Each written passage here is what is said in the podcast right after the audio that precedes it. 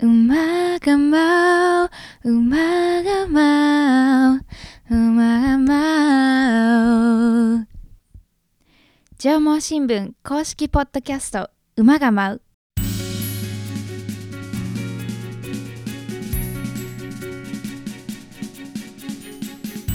この番組は群馬県の地方新聞縄文新聞で働く社員たちの裏話を中心に群馬の今を紹介するポッドキャストです。多彩なゲストをお招きするほか実際の取材現場や紙面イベントなどのエピソードも紹介していきます現場で奮闘するリアルな声を聞いていただき少しでも群馬のことそして縄文新聞のことを身近に感じてほしいという願いが込められていますご案内は営業局の日野原明と総務局の伊藤奈々です。よろしくお願いしますよろしくお願いします。伊藤さん9月になりましたはい。今月スポーツの大きな大会が行われるんですけれどもピンときてますか？ラグビーのワールドカップですね。はいさすがマスコミで働く人間として であのーまあ当然伊藤さん営業ではい。高崎支社とかいた時代もあったと思うんですけれども、はい。まあ、いろんな部署にラグビー好きおじさんが、いますね。はいあまあ、ラグビー好きお姉さんもいますけど、はい。こんなにラグビーってポピュラーなんだって会社に入って思いました。あそっかもう女子校で育ってたりするとなかなかはい。まあ、そんなことで、まあ、はいタイミングとして今が一番いいんじゃないかというところですね。実は縄文新聞もラグビー好きの人、本当にたくさんいて、一大コミュニティが形成されているという、はい。はい、そこにスポットを当てていきたいなと思っております。はいえーで、今回はですね、本当にあの好きを極めるもうディープなうん縄文社員のところに迫っていきたいというところもあってですね、はい。さまざまな部署から、まあ、プレイヤー、ウォッチャー、指導者、いろんな人がいますので、いろんな関わり方をしていると。はいラグビなのでラグビーワールドカップの注目点なんかに触れつつも、まあ、群馬県内のラグビーのねー。うんお話なんかも少ししていければいいかななんては思っておりますので、はい。そのあたり深く聞いていきたいと思いますはい。マイクがいっぱい入りますね すごいですよ、ええ今日は。熱気ムンムンでしょう。はい、はい。それではこの後ゲストを呼び込んでトークしていきます。馬が舞うスタートです。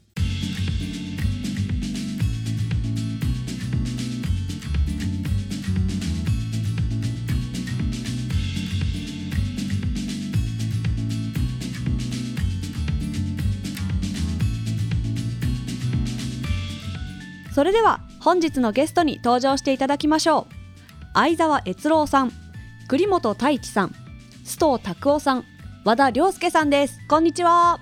こんにちは。こんにちは。よろしくお願いします。よろしくお願いしいやま賑やかな。え言い方適切かわかんないですけど非常に暑苦しいこのす すごい正面かからの圧がすすごいですすごいでねね。まずはこちらから簡単にプロフィールをご紹介させていただきます、はい。お一人目高崎支社営業部長の相沢悦郎さんお二人目読者局地域交流部長の栗本太一さん、はい。三人目読者局販売部次長の須藤拓夫さん。四人目読者局地域交流部の和田亮介さん、はい。よろしくお願いします。よろしくお願いしまます。でオープニングでも少し触れたんですけれども、えー上毛社員には非常にラグビー愛が高い方々が多いというところで、まあ、今回はこちらの4名の方にいらっしゃっていただいたというところになっておりますが石を投げればラグビー好きに当たるんじゃないかっていうぐらいこうラグ あのね、ラグビーマイナーな競技と思ってるんですけど、あのその割にはいるよね。あとね、あもう一つ言えるのが、ええラグビー経験者はええ隠さない。隠さないあのなるほど匂いがもうプンプン漏れてしまう。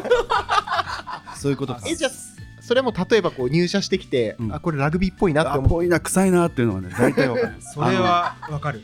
あのラグビー顔みたいなのがあって、ある。ラグビー顔、見るとなんとなく伝わってくるもんがあって。はい、へ具体的にどういうなんかありますか？あのねいや言えない。それはね、ね表現はできないけど、でもし仕事で会うでしょ？はい。あもうもう最初からもう絶対この人そうだ。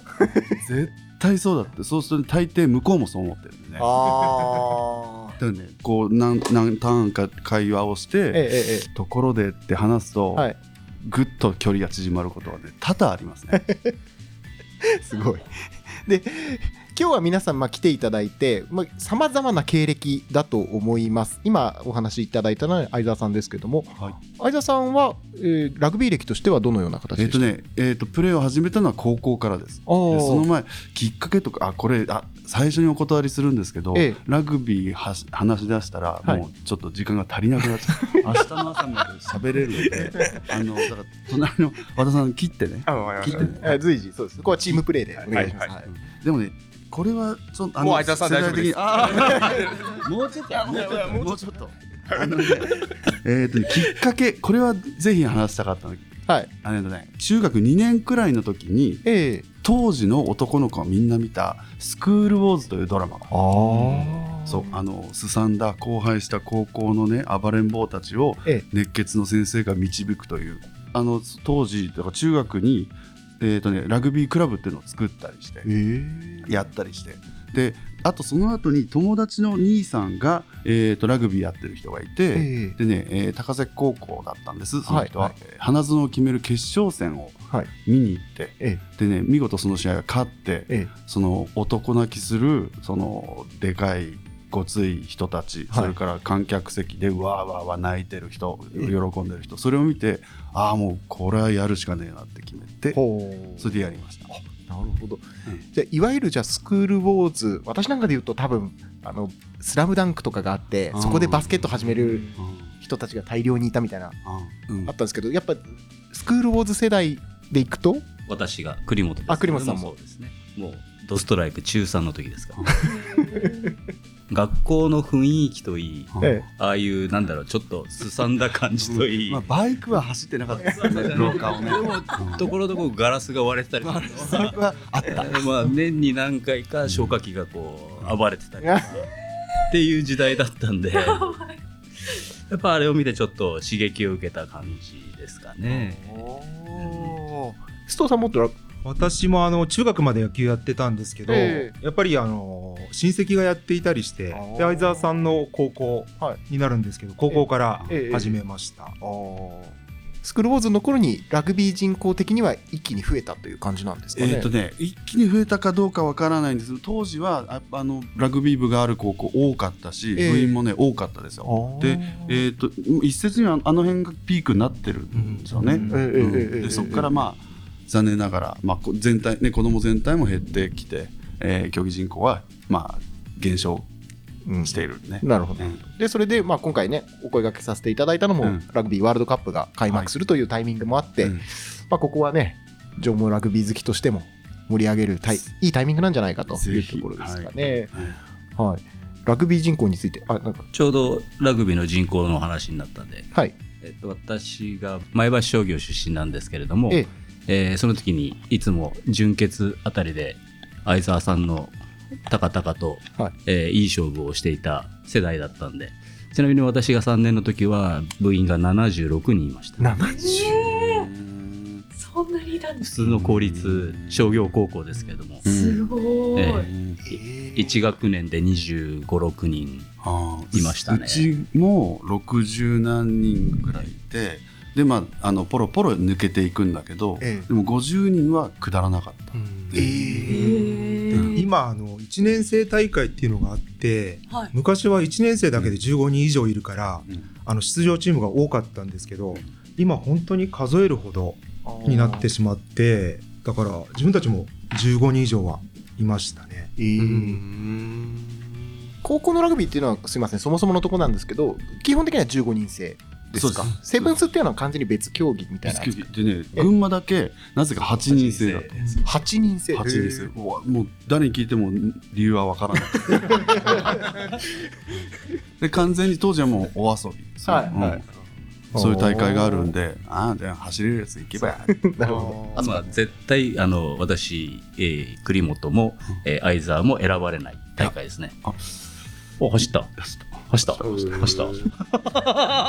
走れ なきゃ選ばれない。うん。やっぱ8人。うん。どそうやってみんなそうね15人制でやっていたというところでうん。今はねさっきのお話じゃないですけど単独で組めないから連合チームで出たりもする高校さんが増えている。そうですね。だから1年生大会だけじゃなくて、えー本戦も花園予選のその秋も合同が増えてますね、うん。あー今プレイヤーの経歴みたいなところ3人にお伺いしてきましたけど和田さんはラグビーでいくとどうでしょうか、僕は高校で始めたんですけど、ええ。と中学はサッカーやってて、え今よりも20キロ近くあったんですよ。えあそうなんもうです8マックス85ぐらいまであって、えで多分もう見た目がやれそうなと思ったんだろうね、あの高校の先輩方が。いつもよくあるあるで、うん。下駄箱のところにこうボールがこう転がってくるんですよ でそれを拾って「ああーごめんそっち行っちゃった」っつって、えあのこっち投げてって言ってうまい投げたんですよ。なんていい投げ方してんだお前は。って そこで勧誘受けたんですよ。ああるあるですよねこれ結構、あるね。いや自分もやっぱりアホやからお なんかそういうスポーツ向いてんのかなと思っちゃって、ええそれで始めたんですええ。高校で。でもうと途中でやめましたからね。いや実はだからあの和田さんと私高校の先輩あそう後輩なんです。ね伊勢崎東高校、うん。私も私の時そんなラグビー部そこまで人数いなかったんですけど、うんなぜか学校に、えー冬ぐらいですかねラグビー大会全校生徒があるラグビー大会ってあって、で。昔きっと盛り上がってたんだろうなっていう感覚だけはありましたね。あのうちの高校もそれがあって、ええ。ーとね、平成の何年かまでずっと続いてて、ええ。あの冬の授業はもうずっとラグビー体育の授業ずっとラグビー。それで入学すると,、えーとね、体育技が指定の大会なかったんですよ。ええ。えでもね交わされるのはジャージだったジャージを買うんですよへジャージとヘッドキャップヘッドギア 全員持ってた。おそらくラグビーでしか使わないであろうあのはい。帽子ですね独特の。でで大会をやるんだけど、ええ。ーとね昔はもう1年2年3年全学年でやってたらしいんだけど、ええ。あまりにちょっと危険だということであー1年だけと2年3年って分けてえええええやったんだけどこれ2年対3年がねえ。燃えるんだこれが。え2年対3 3年。年。へえあのあれこれカット。なんかもう匂いがしますね。今から言う。でラグビー部員はええ。出られない。あー。指導する指導というか、はい。その盛り上げて「おいやれやれやれやれ」って言って「おっしゃ3年ぶちのめしたろうか」っつって。もうね非常に盛り上がってですねあの時々下克上が起こあー。る、ね、であの遺恨も少なめで、えええええ試合終わったらノーサイドという。えなるほど。あそうこれいいノー言葉サイドの選手ノーサイド。ええ。普段ちょっとこうねフラストレーションだったりこうね抱え込んだものを発散するっていうこそううエネルギーあふれる高校生にとっては非常に健全なね。ええ。そうですよね。スポーツでね。そうです。発散していくとそうです。いうところ。結構ね本当に激しくて、うん。えあの骨折者が骨割と折するんだよ骨折者が結構出て大変。え骨折。骨折も出るし結構怪我するんですよみんな。ただあのみんな始めてばっかでもちろん始めたばっかの陸上部の子とか野球部の子とかラグビーやって、え結構ね試合になってええ。いい試合するんですよね、で練習はラグビー部もするんだけど。僕なんかあの陸上部の子にタックル行ったら、ええ。指こう自分が？あ自分が？自分があの剣を切ってしまって、ええ大怪我しました。やり方によってはねそういう危険なことも当然あるんだけど、どううん。どうですか？このエネルギッシュな男子高校生たちの話伊藤さ。ん。いやなんか女子校出身の人間からするともう信じられないぐらい あの私の学校はバレーボール大会だったんですけどネット越しじゃないですかバレーボールって、うんあなんか安全安全。安全ですけど それがもうないタックルあり、なんもうもはや何でもありみたいな男子高校生のその試合逆に見たいですね。うん。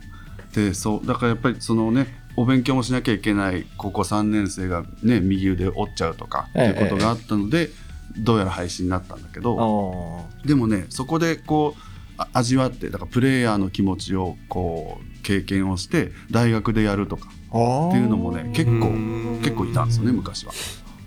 基本当時は高校から始める方がが多かっ。ったたですね。うんうん。あのーでででも栗本さんはね、えー小中経験されて。でも中学は、うん。一応当時は前橋は禁止だった。へちょうど成長期でそこで骨折とかけ大怪我をしちゃうと、ええギブスしなきゃいけなくてあちょうど骨の成長が止まっちゃうっていうので、で僕はそういうふうに聞いてて、うん。でだから中学はなかった、なんで他のまあ陸上やったり柔道やったりっていうのはしてました、でもうその3年の時にラグビーやりたいっていうこのなんだろう。さっきの相沢さんの話じゃないけれどもこうふつふつとしたものが出てもうあのラグビーやるんだっていうのがもう中2の時に目覚めて。でどうしても、まあ、スクールウォーズの影響もあったんだけれども、どうしてもやりたい。家から近所が前小で強かったのは農大二高、えー。頭のいいのは前高高高、えーどれにするって言ったら、えー一番近所を選んだという。で前小行ったら、えーこれが意外とベスト4常連当時は常連校だったのでじゃあ前小をちょっと、えー花園に、えー行きたいっていう思いで、えー前小を選んだっていうのもありました。なるほど。まあ、群馬県の、まあ、ラグビーの現在地みたいなところちょっと聞いてみたいんですけど勢力図としてはどういう形なんでしょうか？えーとですね今年で言うと、はい。うんやっぱりもう私立がずっと強くて、ええ明和剣王が図抜けてますかね。今今年で言うと、はい。で次が桐一、うんうんうん。で、えーその次がどっこいどっこいかなっていう感じで農大二校、はい。えー高崎高校、えー太田高校、はいそのぐらいかな。あとね伊勢崎が今強くなって。東だからそうだよ。あ東現在の伊勢崎高校ですね。あそういうふうに、まあ、今私立がどんどん台頭してきている大とっていう私立の時代がもうずっと続いている。ずっと続いている。ということは、まあ、こう今まではそういう高校から始める方が多かったけれども、私立の高校が強いってことはどっかから連れてきてるわけですよね。えっとね連れてえっとね当時で言うとだから我々の時てかま前橋はね中学活動してなかったけど高崎はやってましたよね。あーででだから高崎でやった子なんかはごっそりもう当時から当時は農大に校に行ったんですね。ああえっ、といわゆる地元のラグビースクールでありラグビークラブがあるわけですね。そうででやでちらちら、えー、と埼玉の北の子が来てたりして、はあはあはあは花園で言うと,、えっとね、我々の4つ上の先輩がうちの高校最後の花園であはい、そこその次から農大二校のそのラグビーといえば農大二高の時代が。っていう時代があって、うん、でだからもうそその時は強くなれば強くなるほどち一時はね花園の準優勝まで行ってるからえそうすると選手は集まって、ええでええ。で能に対抗して、えー、剣王がやっぱり力を入れて、ん。えー強くなり始めて2強が長かったかな。うんうんうん。であとは、えー、重徳が1回あそう花園に行った時があった。うん太田もその後その後、うん。あーじゃあそうやって勢力図はじょ徐々に徐々にこう変わりながらも、うん。あー県内ラグビーっていうのはそれやっぱずっと盛り上がってるんですね。ちなみに、はい。えーさっき出た剣王の監督は、はい。えー農大二高出身の成田さんっていう。方で、うん。えーその人は、えー私の一つ上。決勝の時にも戦っえ。し、えー相沢さんの二つ上なのかな、うん。はあはあ。うん。あの、大人になってから夜いろいろいっぱい いっぱいお店でいっぱいですね。ややっぱあれなんですか？ラグビーのコミュニティってこう狭くて深いみたいなところはありますか、あーそれあるね。だからそれさっき言ったその隠さないみたいに匂っちゃうみたいなところがえ往々にしてあるよね、そうですね。うん。えまあ、縄文新聞的にも、えーまあ、カインズカップのラグビー大会っていうのはずっとね、えーカインズさんと一緒にそうそう。させていただいてます。うん。あれは平成元年と始まった、うん。その時にカインズさんが知り合いをしてはい。カインズっていう名前に変わって、はい。でその時に何か大会が大会というかできないかっていうんで、えで始まったのがカインズカップ。そう。でその時にだから我々の上司の関根さんっていう人が、はい。これ高校の大先輩ですけど、えでこの人現、えー群馬県ラグビーフットボール協会の会長、はい、なってますね。はいちなみに入社した時の私の上司で課長やっぱ結束力すごいな。自然と引き寄せの法則なのが。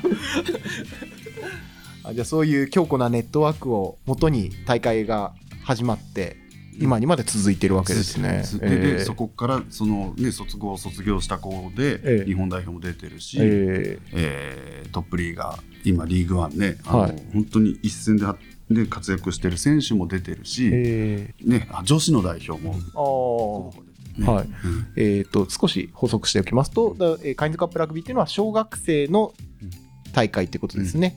で学年ごとにブロック、えーあって、で最後、まあ、中学に上がる前の集大成みたいなところでやっているというところで卒業生もたくさんあメモが。お。これはカインズカップ OB ですか？OB を ?OB も OB ですか？入った。お。えーっとですね、今日は、えー8月の15日に収録をしているんですけれども、実は裏で、えーワールドカップのメンバー発表というところで、みんなそわそわしてるのはそういうことだったんですね。で、えー代表が決まった。決まった。来たね堀越選手、どんな選手でしょうか？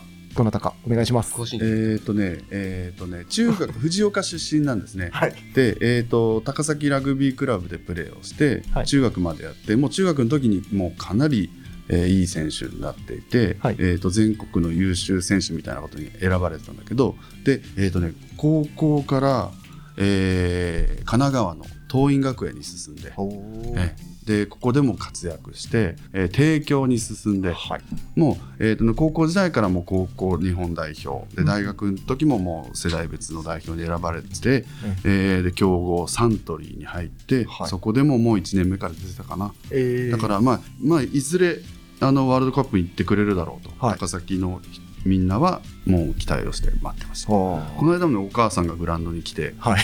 何が嬉しいって、えージャパンの、えーウェアをはい。もうこんなに山もう持ってきてくれて、え子供たちにね使ってくださいよって言ってくれて、はい。高崎ラグビークラブ、じゃあ出身ということ。はい。あれ、相沢さん、ラ高崎ラグビークラブのえーとね指導者？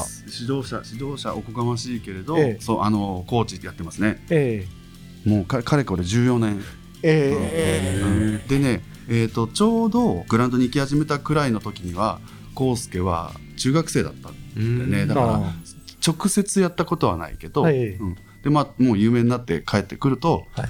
あの俺が教えたとか。そういうこと言いながら体を触りいちいちでスクラムを組み、うん。なんか、なんか、わかんないですけど、そういうおじさんいっぱいいそうです。ね。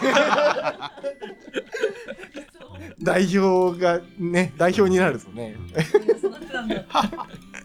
でも楽しみですね。ゆまた大会を見る目が変わってきますね。はい。改めてにはなりますが、今回のワールドカップ、どんな大会になりそうかというのは、じゃあ、和田さんに聞けばいいですか？あ僕、そうっすね、まあ、にジャパンはえグループの中にイングランドもいて、はいあと最近めちゃくちゃ強くなってアルゼンチンもいるんですよ。アルゼンチン。はい。うん。でこの前負けた対戦して負けたサモアもいるっていう、はいはい。かなり厳しいグループに入っているので、ええ。ーポイントは初戦がチリ戦で、はい。2戦目のイングランド戦、はい。日本対イングランド。こはいこがどういう結果になるかってところがグループ突破には大きいポイントだと僕は思ってるんですけど、ね。はあれ和田さん前回の日本大会の時うん。何試合見られた？えっと3試合3試合かな？うん。3試合。そしてなんかとっても素敵なことがあったっていう、そうですね。あのと4年前19年のワールドカップの時に、はい。静岡のスタジアムでジャパンとアイルランド見たんですよ。ええ。でその時まあアイルランドが勝つだろうみたいなところの評価の中で勝ったんですよねジャパンが、はでちょうどそのがラグビーを始めた息子の誕生日の日で もうすごい息子も興奮するし、ええ。一番嬉しかったのは周りみんなアイルランド人なんですけど、ええ。アイルランドの人たちがみんなジャパンおめでとうって言って私たちにこう拍手してくれる。ええ。なんかすごいラグビーのなんか魅力っていうのを感じましたね。ええ。でで宿宿のいや宿宿宿。全部言っちゃってるから。だから宿あの浜松だったんですけど浜松でホテル泊まったんですよ。はい。でそのホテルがたまたまジャパンのねホテルだったんですよ。同じホテル。えでもう帰ったらみんなでジャパンを知ってる人しか知らないからそこにジャパン泊まってるって。ああ、なるほど。そう知ってる人だけが集まってこうジャパンおめでおとうって。うって。言ってあで次の日の朝にエレベーターではい。松島幸太郎と田中文明に会うってー。で僕こここになんかちょっと若干、えー右の方ですね。そう右の方にシミあるんですけど、はい。これあのその時のジャパンのあのシール貼ってそのままベリっていっちゃったんですどれどれどれ。ここの辺がまだ赤いんこ こね若干まだ赤いんですよ。丸く。4年間。うんジャパンマークがね残ってんですよ。4年間ジャパン刻み続けてるんですね。そうなんですよ。え。僕の歴史的な2019年9月28日はね。そうなんですよ。印象的な日でした。ねラグビーワールドカップ日本でまあね前回行われました。現地観戦された方って他にもいらっしゃるんですか？全員あのたまたま仕事ねお休みの日にああはい。うん行ってきました。あずさんはどちら戦に？チケットは2枚取ってて、ええ。えー一つは釜石はい。あの、岩手の釜石、えーこれは行きたいぜひ行きたくて行ってきてあともう一つ、えーとね、横浜で、えー開催予定だった、えーフランスとイングランドっていう試合。はい。でこれが唯一台風で中止になっちゃった。あそう。ーえーとそうすると残りのお二人も現地観戦されていた。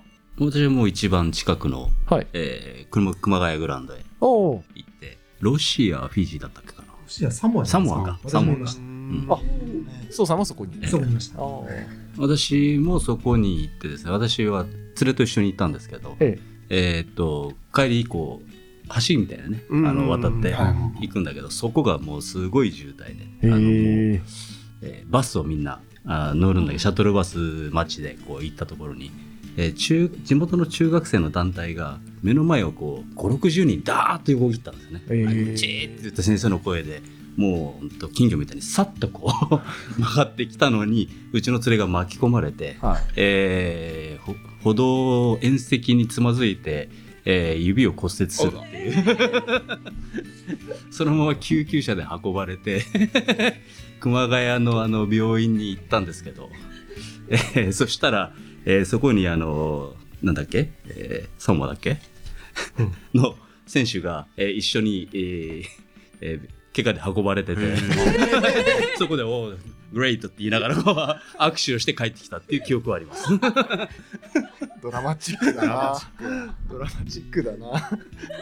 なんかテレビの向こう側の話じゃないんですね。本当にすぐそこにで大会があったんだなっていうのはねこんなにあるかなっていうぐらいエピソードが飛んできますね。本当すごいな。首藤さんもなんか前回のワールドカップの思い出ありますか？栗本さんと同じようにロシアサモア見たんですけど自分はあとウェールズとオはい。ーストラリア戦見まして、えでもかなりいい試合だったんですけど、えちょっと自分もあの知らなかったんですけどラグビーのハーフタイムの「スイートキャロライン」っていうアメリカのポップソングをは大合唱するんですよ。えそれがなんかすごく良かったなとカントリーロードとか。カントリーロードもありましたね。ハーフタイムなんかラグビーと結構歌って切っても切り離せないというか、あの大何万人で歌うんですごいんですよ。こう歌のこう高揚感っていうか。あー。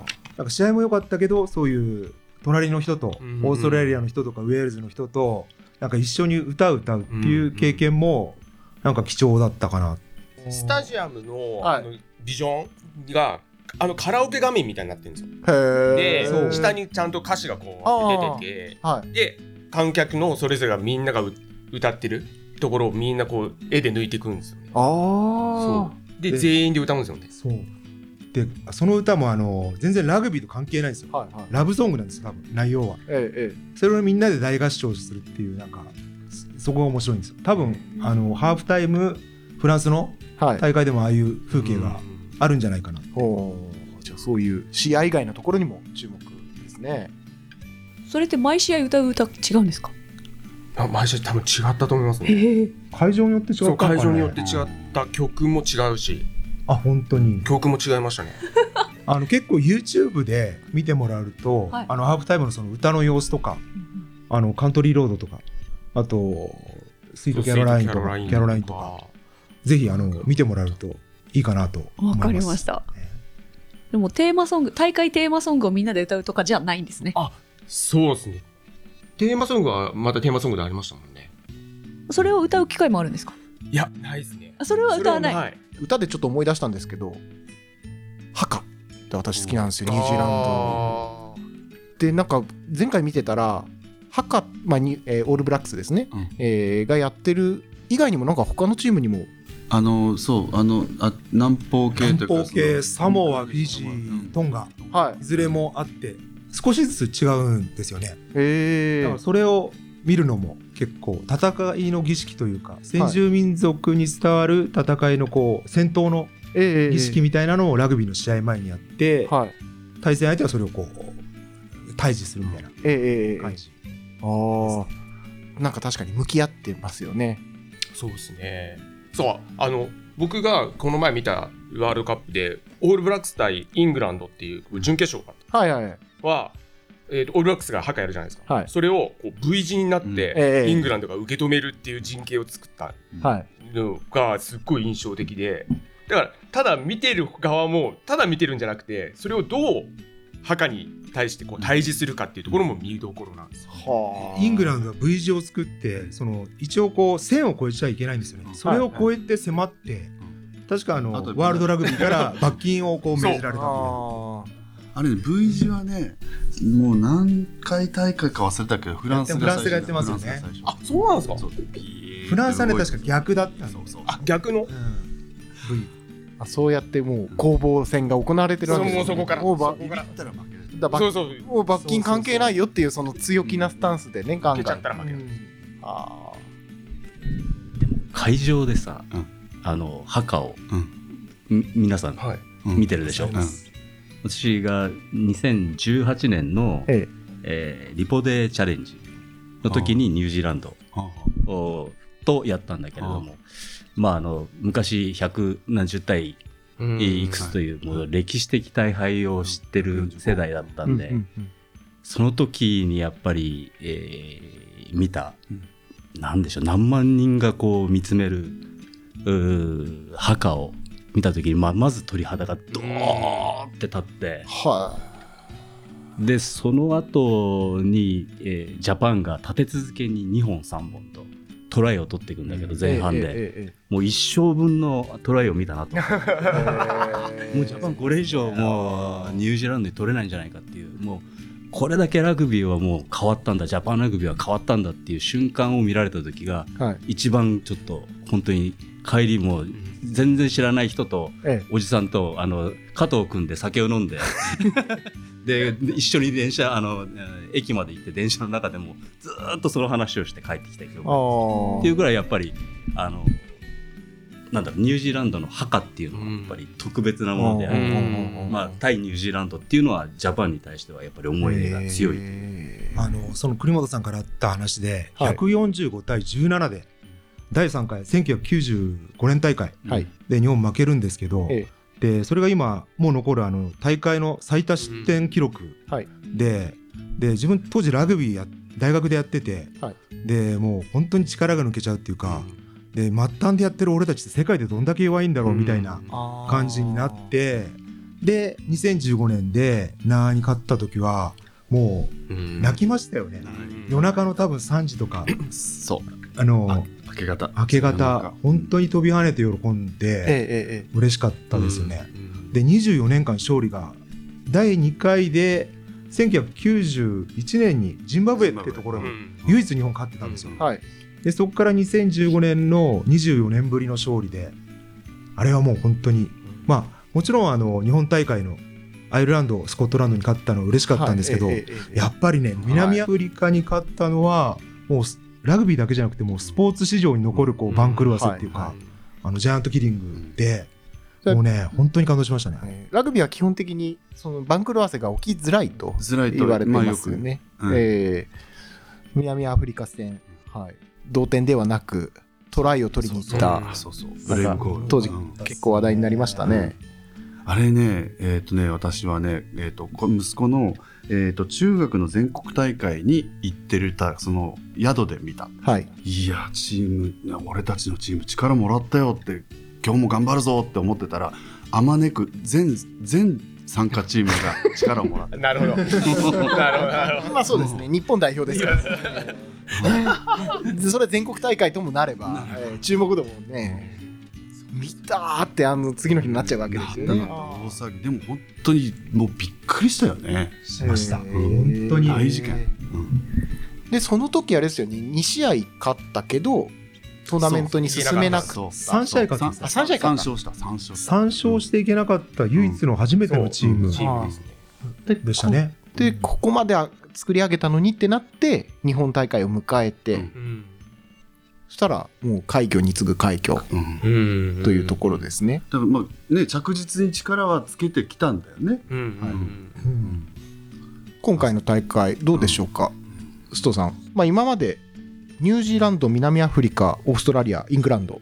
この4つしか優勝経験がないというところですね、まあ、日本もどんどん力をつけているという中ですけれども大会の展望改めてどうでしょうか？今世界ランキング1位がアイルランドはい。なんですよもちろんあの開催国のフランスとか、うん。あの強いんですけどで今今月サマーネーションズって各国最後の試合やってるんですけど、はい。フランスがスコットランドのこうまあスコットランドで負けたりであとウェールズが力をつけていたりええええあとイングランドがあまり調子よくなかったり本当に読みづらい大会かなって。ほうほうほう。で世界ランク去年悪かったニュージーランドが今すごく調子がいいんで。えだからまたニュージーランドも優勝あるのかなと。えはい。結構昨日も夜どこが優勝するのか考えてたんだけど、はい。ちょっとわからない感じ。あのスコットランドで一昨日ぐらいはい。あの試合をフランス対スコットランドでやっててフランスのスタンドオフでヌタマックってもう本当のキープレイヤーはいがいてそれがちょっと膝を怪我したみたいでええあったり、まあ、この時期あのみんなあの直前の試合なのであのみんなテストしたいんですけどいろんなこと試したいんだけど怪我もしたくなくてはい。難しいなっていうええ感じですね。ほう。非常に読みづらい大会かなと思ってます。じゃあ全試合見逃せないですね。そうですね。まずイングランドだな。うん。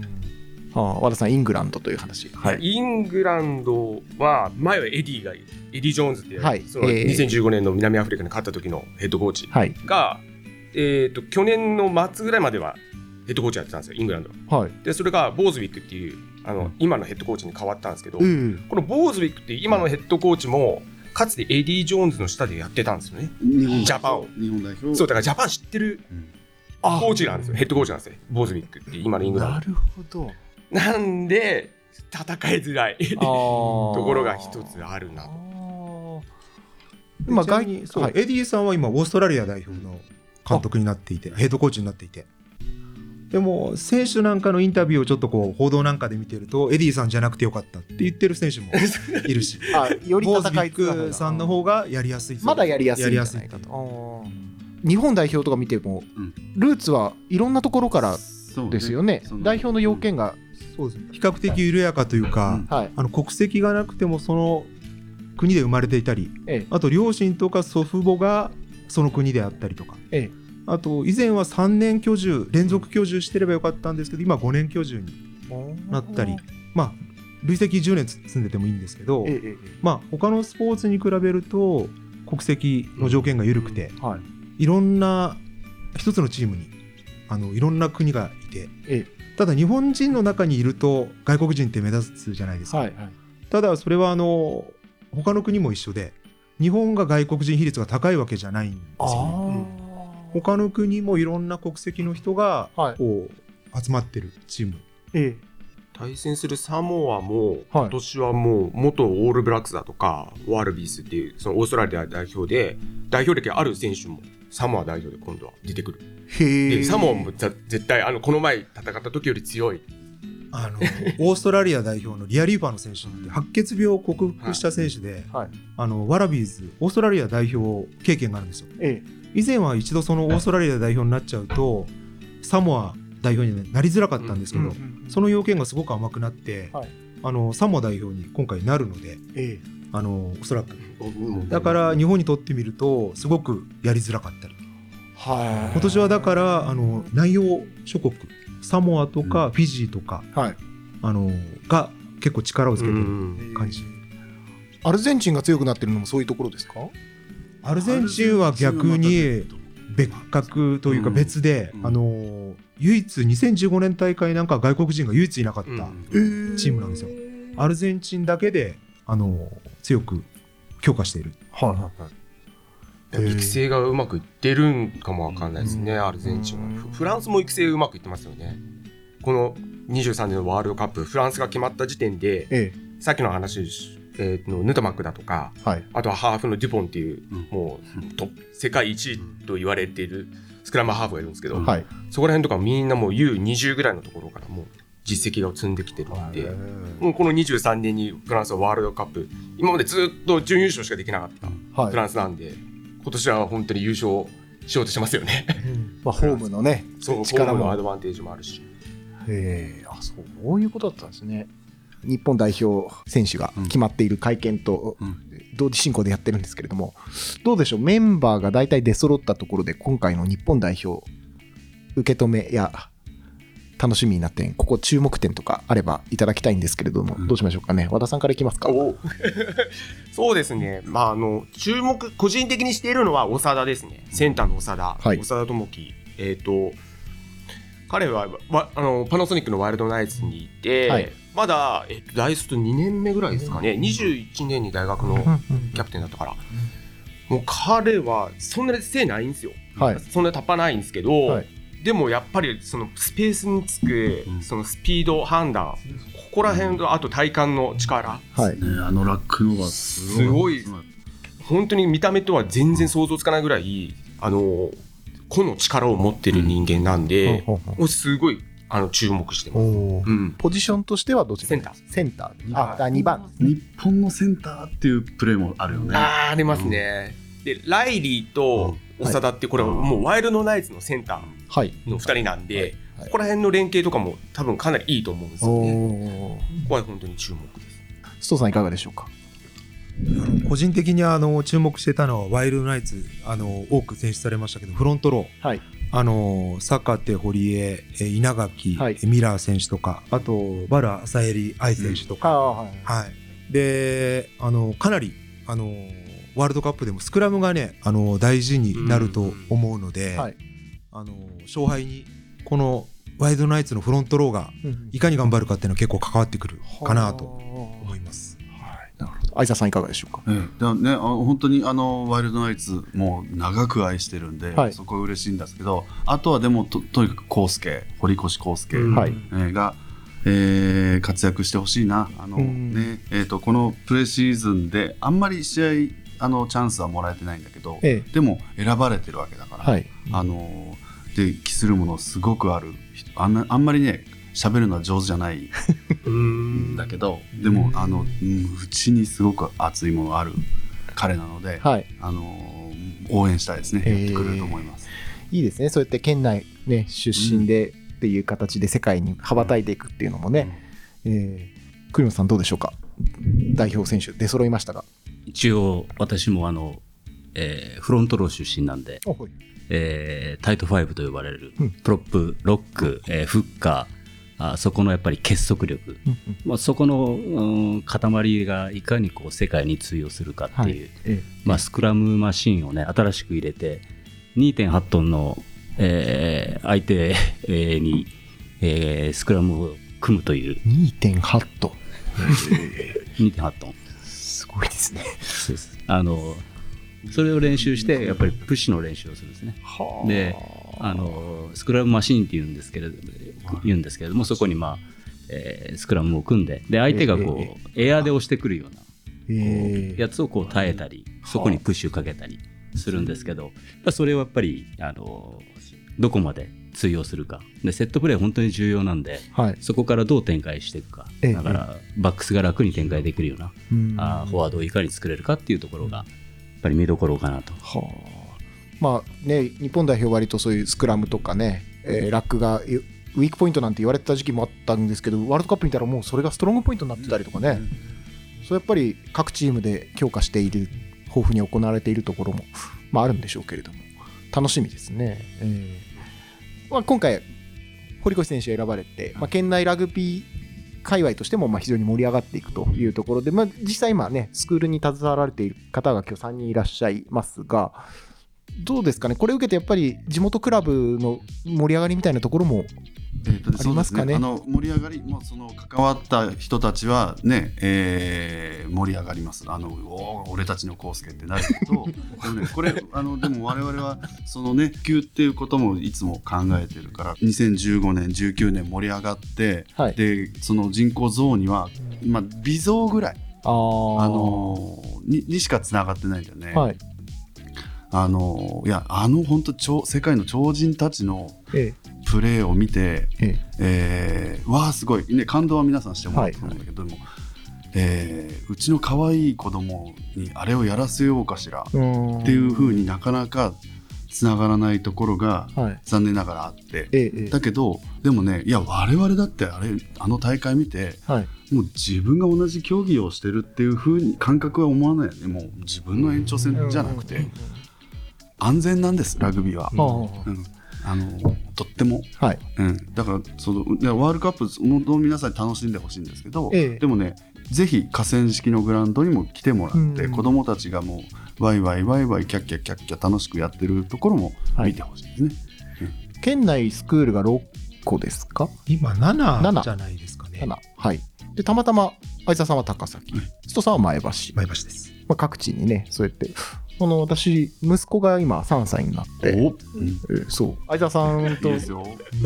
おむつおむつが取れたらラグビーってこう0歳の時からこう 会うたびに。はい。あの本当にお月謝の安い託児所と思ってね。あなんかそうらしいですね。そうだよ。なんかあのそこ一つ特徴だと思うんですよね、うん。あのラグビースクールって前橋とかうん。高崎もそうかもしれませんけど前橋の場合7000円なんですよ年間で、年間で？うん。そう。含む含めて。含めて。まあ合宿とかあるんで、あのはい別途かかるお金はあるんですけど、え行かなければ基本的に年間7000円だけなので。多分うん。あの全国のラグビースクールのちょっと調べたことがあるんですけど、はい。どこもおおむね安いので。そこはあの一つ家計に優しいとも言えます。好きじゃないんですね。好きじゃない。うん。好きじゃない。であともう一つ特徴は我々コーチもはい。同じ月謝を支払って関わらせていただいている。ここれこれ結構特徴だと思っていて。あとあと高崎はクラブになってるんで,、うんうんでクラブでそのクラブ最初はねスタートした時はスクールだったんだけれども、うんある年にそのどなたかが考えてえクラブっていうふうにしたでそれは何かっていうと同じクラブの一員として大人も子供もラグビーをた一緒に楽しんでるの同格なんだよっていう教えなんだよね。えでそれってね本当に全もう本当に何の違和感もなくこう浸透してて、えだから、えー、と普段は4年生をずっと見てるんだけど、それが5年生6年生になると結構生意気になったりするんではい。ね、6年になると1回天下取るから「うー」なんて「えっちゃん」ああの私越郎なんで「えっちゃん」なんつって、えだから佐藤健二とか「うん、えっちゃん」なんてこうやって肩組んではい。ちょろちょろこうなってだけどだけど 全然そのふ自然、はい。なんだよなんだよは言うけど、はい。ここの野郎失礼だなとか思わない。本当に仲間、うん、でうまいやつのことはもうリスペクトしちゃうし、ね。ー。でえっと、それが中学行くと少しまた礼儀を覚えてきてはい「悦郎さん」なんて言うようになるんだけどでもねこういろんなチャラいやつとかもいるから、はい。それなんかもうね「ういえっちゃん。ういえっちゃん」っつってきて。で そろそろそういうやつだと酒を飲む機会が。なるほど。年齢も OK,、はい OK はいはい。OK になってきてあの楽しいんだよね、えー。そういうのがね。えー、と今唐突に佐藤健二さんって名前が出ましたが、えー、と高崎から、うん。えー最後ちょっと転校があってそうそう小6までいて、はい。でね、中学はあの家族ごと横浜に引っ越したんで、それで横浜ラグビースクールというところに行って、そこで全国制覇、はい。で1年生で桐蔭に行きで1年生の春からナンバー8で出て主力で出て、はいえ2年の時に桐蔭の初優勝の中心選手、はい。で3年の時にキャプテンになって2連覇の、はい。えー年っていう、えーもう本当にラグビー界のど真ん中にいるね、大学ナンバー8ですからねまたねそうですね。えー、と早稲田に進んで1年から8で出てたんだけど、はい。えー、と自分は、ね、日本代表に入って世界と戦いたいということで2番とフッカーっていうああだからね本当堀江坂手堀越、まあ、次ぐらいにいるのかなっていう選手なんだけど、はい。えー今ラ、えー、早稲田の3年。早稲田3年。うん、でこれが一緒にやった仲間ですね。というねそれがえっちゃんえっちゃんと来るわけですね そうやって、まあ、指導者冥利に尽きるというかね,、ね。そういうのもありますそうよねあの、えーででもねうその俺なんかをやっててえ本当にあのなんだろうなトップの選手を育てたいっていう気持ちでやってるわけではない、うんでね、そればっかりが楽しみじゃなくて俺なんか特に普段し指導指導指導もおこがましいんだけど、はい。うまい子はほっとけばいいやと思ってうん。でも好きね勝手にうまくなるから、はい。もうちょっとのことかああの全然あんまり気持ちがないけどなんか無理やり来てるっていうそういう子をいかに好きにさせて、はい。で勇気をこう出させて、えええええスステップアップするっていうことを支えてでそれが叶った時の喜びで続けてる。えなああそういうところにやっぱ指導者としての喜びというかね達成感があるんですね。うんだからそうさっきのねクラブの一員の話もあったけど、ええ。本当に教えに行ってるなんてそういう感覚はなくて力をもらいに行ってるの。えええええそうあれがなかったらね仕事なんかできない。じゃあずっと続けてもらわないとね。菅平は、えー、と合宿が2回行ってきてあとは高校もこの間行ってきてあと大学のシーズンもあの、まあ、息子はやってるんであとあと2回ぐらい行くかな。うん。近いから。うん、合宿そのしょねあ菅平っていうのは、えー、とラグビーの合宿の聖地って言われていて、はい。その夏休みあのもう幼稚園の子も登るんだけどだから小中高大学。で最近はそのトップリーグはあんまり行かないんですけどでも社会人のチチームは上がってその要はいっぱい全国から集まって練習試合を組むっていうところになっててだから、えー、と冬場はスキー場になるところでね、うんあのゲレンダがあって芝生がいっぱいコートがあって。でもうラグビーの人たち だらけになる。うん。すごいっすよ。うん。グラウンドが100面ぐらいあるんですよ。うん100名以上あるよね。以上あそうなんですね。菅平高原ラグビーみたいな確かによく聞きますけど、うん。あコンビニあるるんですよ、一つ。はい。セブンが。はい。うん見たことのないセブンイレブンですよ。そう、まず氷。がその反対の下にはプロテイン。上がブワーって。あのセブンイレブンあそこしかないですよね。あの品川。氷もなんかあの、うん。細かくやってあるんじゃなくて板氷みたいな。あでっかいすぐに溶けないようにね。えアイスがこんなんなって。る。ー需要と供給を完全に把握してるセブンイレブンがあるわけですね。ラグビージャージを着てる。店員。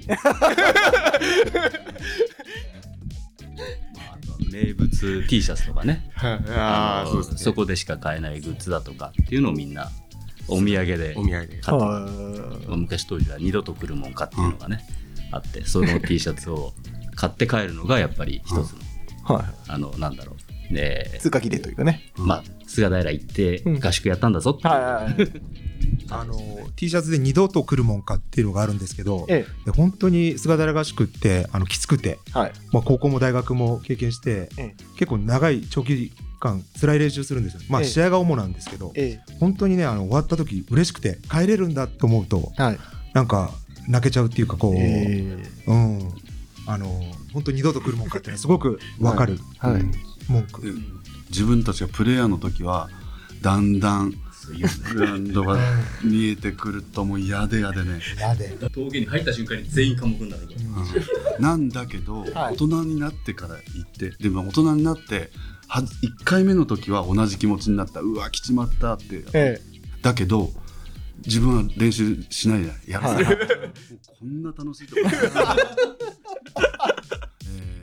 本当にね子供たちのさっきの続きだ、えー伸びる力とかね、うん。あのーえー普段は週末の練習だけなんだけど、えー3日間とか4日間とかラグビー漬けになるから、はい。その密度が高くなって、えええええ本当にね、えーもうちょっとってだった子が本当に勇気を出してえはい。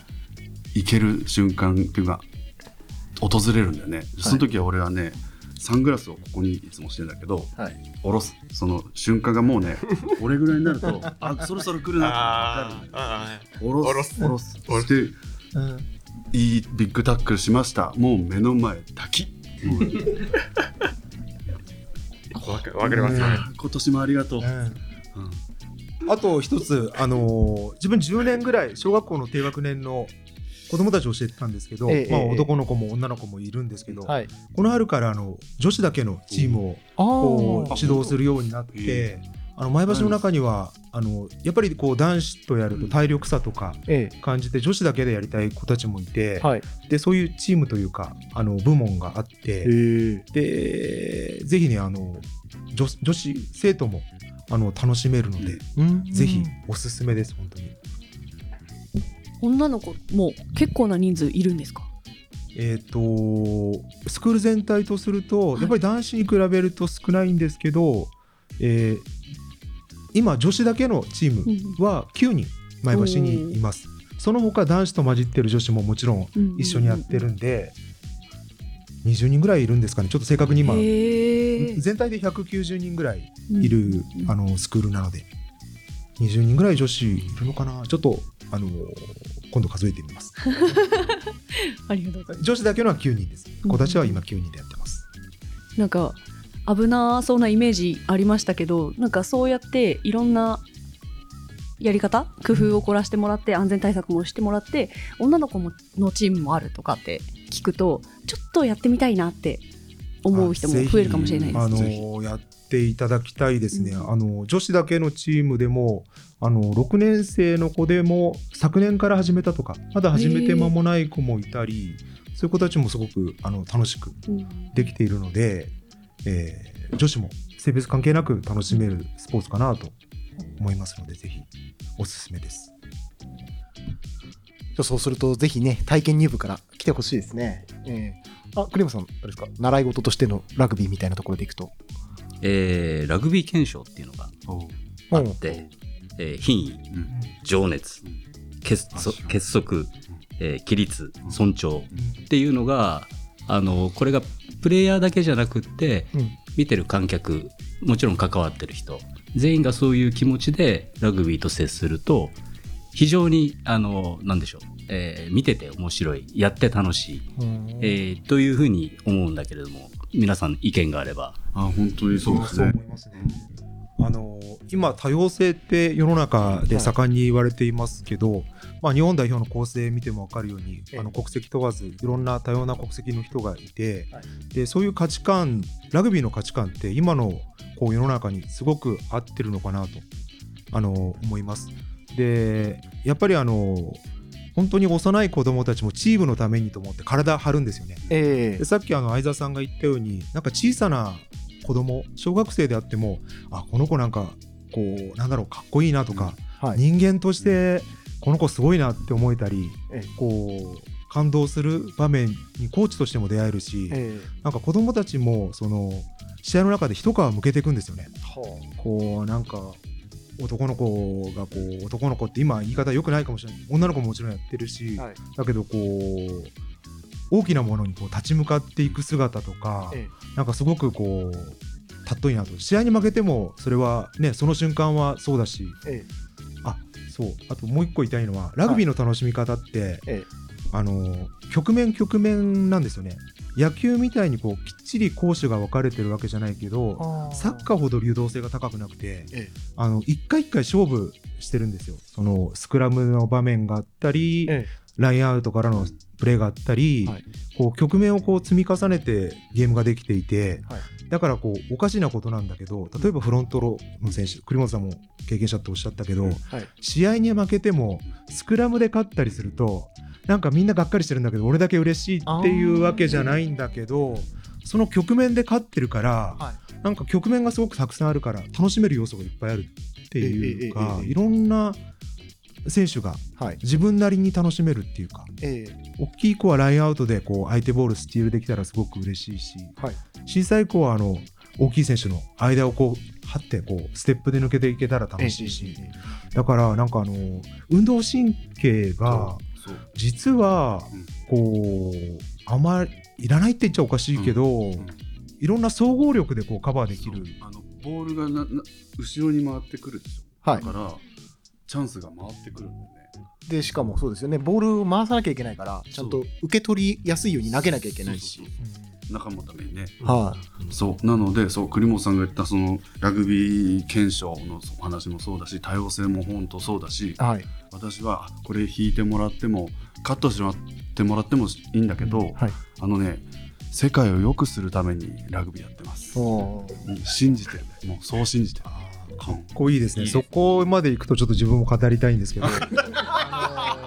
語りたくなっちゃってあの大西哲之助さんっていうかつて日本代表を率いてあと早稲田大学であのー確かオールブラックス15に勝った時の監督ジュニアに勝った時の監督でかつイングランドで日本で3対6で負けるんだけど伝説の試合があってそれを率いた監督なんだけど「闘争の倫理」っていう本があって例えばこうラグビーってこう密集になるじゃないですか、で視覚がいっぱいあるのよ、レフェリーから見えないところが、うん。はい。そこで、あのー蹴ろうと思えば蹴れるとか。顔を踏みつけられる。やろうと思えばできるんだけどなぜそれはしないかっていうとその倫理せ優しさ戦場に愛が包まれるっていうか優しさがあるからだみたいな。で大西さんはこう人間が戦争をしないために、まあ、ラグビーをするんだっていうところにこうやっぱり一度こう戦争状態になっちゃうとまあウクライナのこともあるけれどああいう状態になっちゃうと人間はどうしてもやっぱり大西さんも言ってるしね。はい、そうなんですよ。大西さんも戦争経験があってでそういう戦争をしないためにむしろこう平時からはい。そういう意識でいるとか、えあのそういうことを説いた人がいてえ。あのラグビールールって言わないんだよね。ローローなんだよね法律。へえ。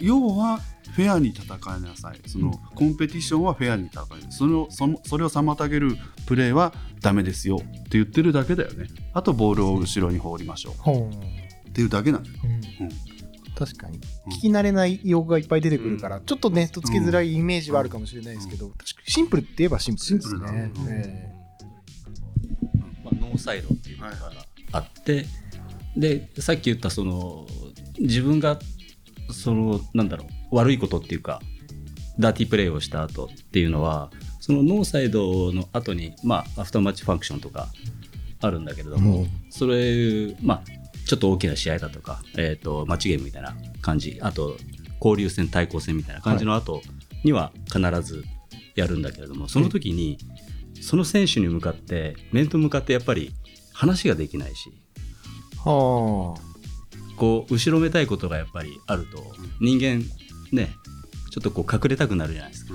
でもアフターマッチファンクションの時にやっぱりその選手とあの、やっぱり握手をできるようなそういうような精神がやっぱりラグビーにはあるのかなと。だからやっぱラグビー好きなんですよね。ああいやだんだんなんか、えー分解していったらなんか結構あれですね深いテーマのところにつながっていくんですね。いやーお話つきませんが、まあ、ちょっと今回は、えーラグビーワールドカップが間もなく開催というところもありますので、えー群馬県内のラグビーの動向を含めてラグビー愛あふれる4人の方々にお話を聞いてきました。ちょっと話すいませんううまくまとめきれませんがこんな感じでお開きとさせていただきます。今日皆さんありがとうございました。ありがとうございましたありがとうございました。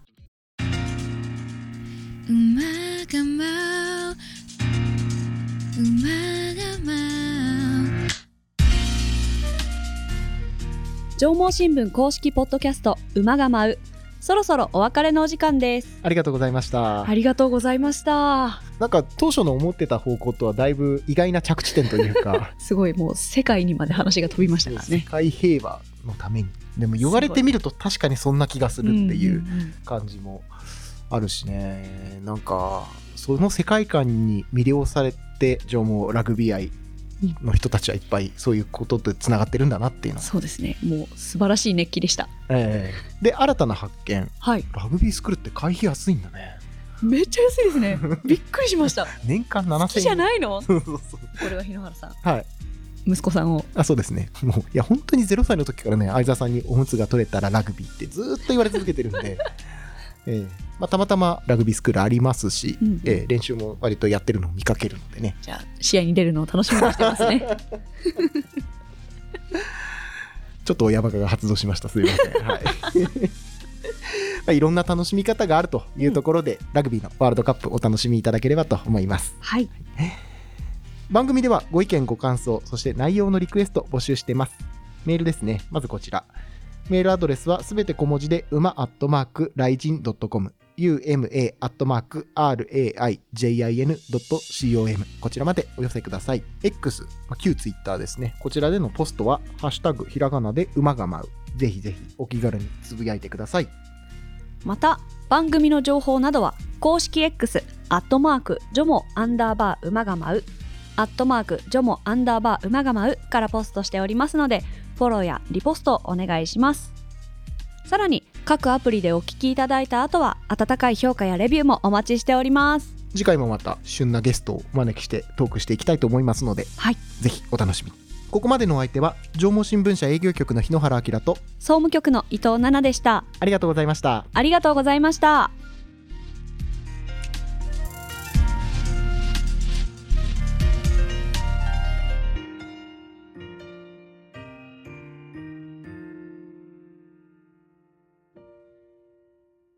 縄文新聞公式ポッドキャスト馬が舞う。